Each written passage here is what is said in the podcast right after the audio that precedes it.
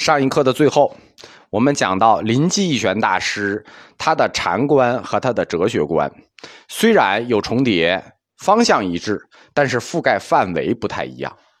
其中主要原因是他的哲学观最终指向很特殊。什么是临济义玄的哲学观指向呢？我们先看一下他的禅观指向。他的禅观指向是一个江西禅的老路，就是从无心推无念，从无念推无求，从无牛无求推无一。这个禅观叫逻辑过程，整个概念全部是由逻辑推导出来的。但是他的哲学观指向，并不是逻辑过程，是因果关系。所以我们说不要绕进去，直接跳出来看因果关系。怎么看因果关系？就是跳出来。我们来看一下现实生活里头一个人怎么能做到无心。简单的说，就是我们日常说怎么才能无心呢？因为没啥事儿，所以不操心。日常的大白话，对吧？这就是日常里的一个大因果关系。因为没有事儿，所以不操心。无事儿是因，无心是果。这就是无心在日常生活中的大因果关系。没有事儿，禅宗临济宗里还有一个好听的说法，叫做无事真人。没有事儿，无事真人。这个无事真人呢，是禅宗境界里的一个拟人化描述，并没有这个真正的人，只是管这种性性质的人叫无事真人。这实际是禅宗。临济义玄，他哲学观的一个最终指向，我们说很特殊。这个最终指向叫无事真人，往好听说呢叫无事真人，你往不好听说呢，其实就是一大闲人呗，对吧？我们说，因为没有这个人是拟人化的，所以叫无事真人。如果有这么一个人呢，那日常里我们碰见这么一个整天无事的真人呢，那么就管他叫大闲人，因为真人是尊称。对吧？所以我们也都不能叫闲人，无事真人，所以我们就也也尊称。那日常生活里有这么一个人呢，我们就叫他贤者。所以临济义玄的哲学观指向就一句话，就是做一个贤者，闲着的人。这是一种什么状态呢？贤者状态到底是一种什么状态呢？临济义玄他在《临济录》里头这么写，就是什么是贤者？佛法无用功处，只是平常无事，拉屎、送尿、穿衣、吃饭，困了睡觉，醒了起床啊。最后一句没有啊，是我添的。困了睡觉。所谓佛法无用功处，意思就是该干啥你就干啥，不要没事找事儿。大白话就是这个意思。什么是求大菩提？不要没事找事儿，就是大菩提。临济禅师继续说：“无事即是贵人，一念歇得处，唤作菩提树。”你看人这句话说的，“一念歇得处”，就是你心念只要歇住，那就唤作菩提树，那就是菩提，那就是自由。临济禅，我们说禅风峻烈，对吧？四个自信，立处皆真，如此激烈的禅观。和义玄大师这种哲学上的理想人生，听着是不是有一点分裂啊？对吧？他禅观很激烈啊，但是他这个理想人生却是个贤者。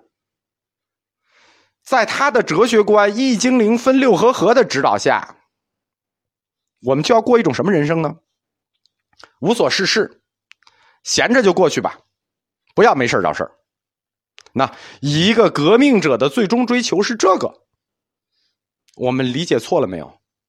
我们没有理解错，这就是我们说的，他的哲学观跟他的禅观不一致，就是指向不一致。他的哲学观指向很特殊，他的哲学观最终指向的这个标志，无事真人，或者说这个贤者，他在儒家和佛家表达的概念是完全不同的。就是“贤者”这个词儿的指向，在儒家的解释上和佛家的解释上是不一样的。贤者状态，在这两脉里头有两重性，一重是儒家指向，儒家指向的贤者呢，他是从陶渊明、谢灵运开始，一直到苏轼以来的自然主义和个人主义。另一重贤者的指向呢，是佛家指向，是从易玄大师延续到明末清初密云圆悟的混世主义，对吧？都是贤者。儒家这个相对积极一些，它叫自然主义，但是佛家这个呢是混世主义。那混世主义这个词听着就不老好的了。为什么说易玄大师的贤者无事真人是有混世主义色彩呢？混世就混世界的意思啊，没事找着不要混，就是这个混世。我们为什么这么说？历史上的人物。包括历史上的概念、命题、论题，有两种看它的角度，一种是纵向的角度，未来史观，比较典型的是黄仁宇教授的大历史观，就是纵向的看未来，通过过去已经发生的事情、过去已经发生的历史来推测未来，重点在于要找未来的结果，或者说在因果关系中，历史里头因已经有了。已经发生过了因，果还没有，这叫纵向历史观。还有一种叫大佛学史观，大佛学史观是横向史观，又叫回溯史观。它是通过已经发生过的事、发生过的历史结果去追溯它的历史动机。两件事情都发生过，重点在原因，或者说一对因果关系中，在历史里因果都发生了，但是我们一直的重点只看到了果。我们需要寻求那个因，重点在因，这是纵向史观和横向史观的一种差距。这就是我们要看历史论题的两种角度。我们用这两种角度来看林继禅提出的无事真人这个无事的概念。我们说啊，林继禅他是佛学佛学史观嘛，所以我们肯定是要放到大佛学史观里头去看，横向史观去看。义玄大师他所处的时代，我们说过，会昌法难之前一百年，三次法难不叫三次法难，两次法难，一次起义，对吧？会昌法难，呃，后周法难，再加上黄巢大起，天下大乱，民生凋敝，人命在乱世里呢是不如狗的，对吧？说是浮萍都是好的，社会崩溃，已经到了这个边缘时代，坏空成柱，只差一步。对，彻底坏了。在这种世界里头，有事儿就不如没事儿，逍遥就胜于参与，对吧？你要有做贤者的心，你还得有做贤者的命，对吧？不是你想做就能做的。你想做贤者，你能没有事儿，那都在乱世里算你运气好。所以说。这个时代提出来的贤者，提出来的无事真人，就是佛家的这个无事真人，是区别于儒家的贤者的。儒家的贤者概念，它的代表是谁呢？是从陶渊明以来的自然主义，最后发展到苏轼，那就是江山风月本无主人，贤者就是主人。最后从自然主义发展到了个人主义，而。儒家呃佛家的贤者呢，那完全是在法难、在社会动荡的阶段，尽量做一个无事真人。我们不能站在今天的一个角度啊，去评价过去的历史角度，或者去评价过去的历史命题，所以我们也不能去评价易玄老师的哲学观。因为作为佛教来说，我们看一下佛祖的这个这个像，佛一手无畏印。一手触地印，这不是要施众生以无畏吗？对吧？但是易玄老师却提出来这个混世主义的无事真人，做一个贤者。他不是为自己提的，他是为大家提的。因为易玄老师他自己是无畏的。易玄说：“我愿做一棵大树，与天下人乘凉。”我自己愿意施众生以无畏，我自己愿意做一棵大树，与天下人乘凉。但是我不要求你们这么做。乱世里头，我愿意照亮黑夜，但是不希望你们去牺牲。你们能混世就混世，能无事就无事，能闲着就闲着，不要没事找事儿。义玄大师自己愿意做一棵大树，与天下人乘凉，但是他希望天下人在乱世里头能活下来，能留下来，直到看到光明的那一天。这就是宗师情怀，这才是林继产无事真人这个哲学观真正的指向，他混世色彩的本质意思。我们在开始讲。呃，临济宗临济义玄的时候，一开始就说，大师的出身经历我们一无所知，对吧？少年的时候为什么以孝著称，却至出家？本来在观寺修行，却至流浪。我们不知道他的人生，只能通过慧照禅师成灵塔记来推测他的一生，隐隐的知道他的一生应该是很痛苦的。也许是义玄大师他的人生经历、性格、血型啊，或者星座，造就了林继禅特殊的家风。总之，历史并没有给我们展现过大师的内心世界。我们从遗存的文献里也很难去揭示说是什么导致了义玄这种禅观最终指向的一个原因。禅宗。五家七宗的起点，标志性的宗派临济宗，到这里就讲完了。后面还有一课，我们刚才说前面就是专业课了，后面还有一课，那就专业上更专业，就不属于公开课了，属于我们临济宗内部教程的专业课。就是如果不是出家人呢，就可以不听了，听也听不懂；如果普通的想挑战一下自己的资质呢，就可以试试，那我们就可以乱讲了。这个就是内部专业课，我们可以乱讲一下了。我们讲了临济禅的家风峻烈，接引手段啊非常粗暴啊，霹雳当头棒喝。禅观呢，禅观是非常自信，四个自信：自信、自尊、自主、自由。哲学观呢啊很晦涩，一精灵分六合合。这前面都讲完了，最后的内部课就是临济宗最有特色的，叫应机。应，答应的应，机机关的机。所谓应机，就是一套待人接物的话术，就是我碰到你该说什么，不该说什么，该听你问什么，该答什么。这个在临济宗僧人的教学里是一门标准课、必修课啊，就是重要的不能再重要的课。开门七剑课，这这这第一课就要学，就是什么待人接物。你做和尚，你总是要遇到施主的，而你也要做遇到同行，对吧？如何说话、待人接物，这是临济宗最重要的、最有特色的一课——应激课。这个应激课教的是什么呢？有标准的课，呃，课程叫做临济宾主句。宾主句，宾客人，主我，宾主句。佛教它发展到晚唐，就是五代时期，就是禅宗这个是第二次复兴的时候。我们前面讲了它的历史背景，首先出现了大量的流僧，后来出现了大量的流民，流僧加流民，流动的僧团就开始了。大量的流僧，这样我们知道佛教原来它本身就有一个游学的传统，就是说这个和尚受了具足戒之后就要四处游学。现在有大量的游僧，啊，那就不是一个游学的问题了，因为。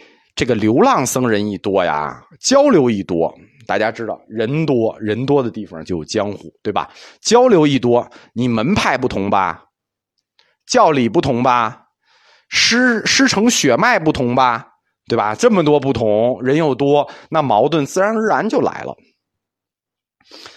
中国的宗教呢，佛教也好，道教也好啊，包括本土的一些宗教也好，他们有一大优点，就是跟西方宗教比有一大优点。这个优点就是宗教宽容，对于不信教的群众啊，或者教派之间，中国的宗教宽容是个主基调，就你不信，不信就不信吧，对吧？这个对我们也不会骂你，哎，教派之间也一样。西方宗教在这点上做的很差，虽然他们有一个从不宽容到宽容的过程啊，但是。从佛教的角度看，他们就算现在所谓的宽容，也没宽容到哪儿去。而且他们的早期那个教派斗争是极其残酷的，因为佛教呢，它不是一神教。我们讲佛教的征服是属于文化征服，是一边吸收一边征服。所以，即使佛教有不宽容的地方，最多也就是学理之争，对吧？有部哲学和大乘哲学之间、空宗哲学之间之争，就是学理之争。在佛教里头，门派之争都不是很明显，主要是学理之争。禅宗呢，发展到五家七宗的时代，我们说这个时代的新形势就是天下大量的游僧，天下乱了。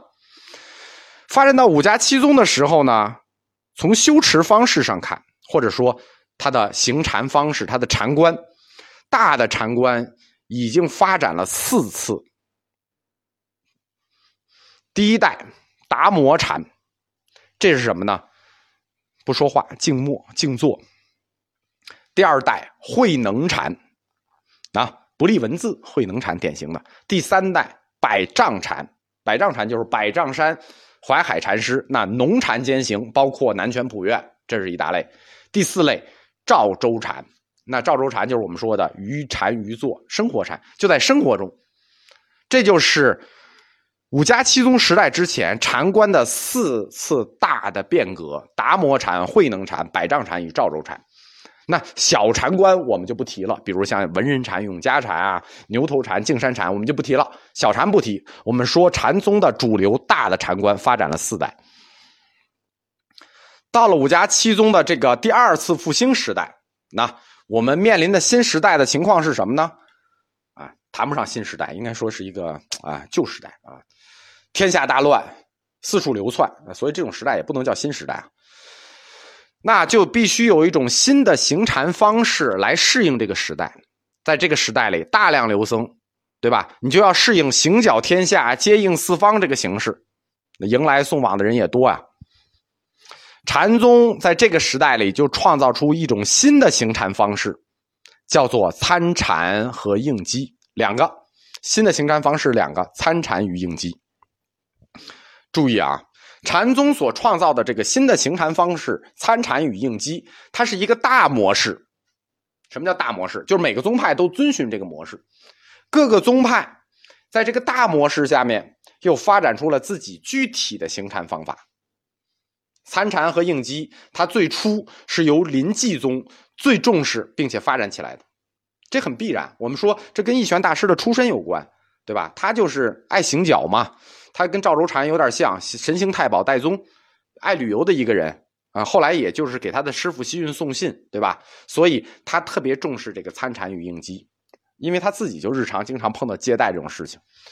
五家七宗后来的每个宗派，在这种新形势下，在参禅和应机两个方面都形成了自己的独特教程。或者说参禅和应机这两件事，后来是每个宗派必备的门庭设施。门庭设施就是每个宗派必备的啊，这么一个禅观类的东西，是他们的宗风和家风的一部分。所谓参禅，简单的说就是讨论问题。什么叫参禅？讨论问题就叫参禅。讨论禅是什么？讨论一些佛教的这个命题就叫参禅。大家一起来探讨一下禅的奥秘吧。禅之奥义就叫参禅。禅僧正常的寻师访友，行脚天下，在那个时代，那见面了，讨论什么呀？对吧？也没有什么可讨论的，只能讨论讨论这个佛理，讨论讨论禅。其实更多的时候，我们说天下大乱嘛，更多的时候其实就是来挂单、吃饭、借住的那么一个借口。这也是那个时代没有办法的事情，对吧？人间不拆吧。对不对？就大家都很艰难，就不拆穿这件事情了，就叫参禅。应激呢？应激啊，你来了，对吧？我们就得接待你，对不对？接待来访者，我们都不认识，那对来访者的身份、动机，包括他的佛理水平、行为举止，我们是不是得有一具体的观察？就换言之，我们到底说看完这个人，我们让不让他在这儿吃饭，让不让他在这儿借住，对吧？这是个接待方法。应激实际是一种安全性的考虑，为什么呢？因为如果来的是个和尚，你也就算了，对不对？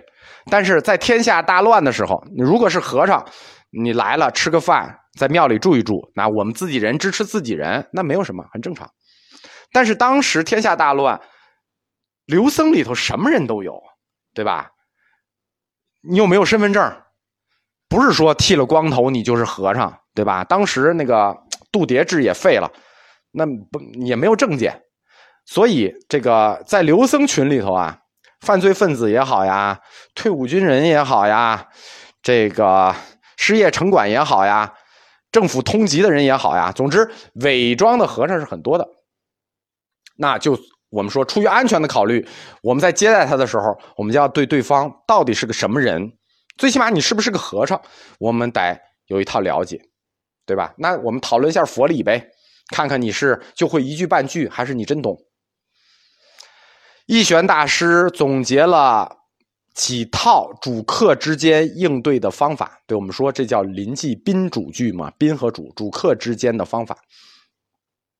这样就把禅宗历来重视的一个机变又推进了一步。禅宗就历来重视讨论这种禅理上的问题，对吧？大家看过一休没有？提问回答，禅宗历来重视这种提问回答式的机变。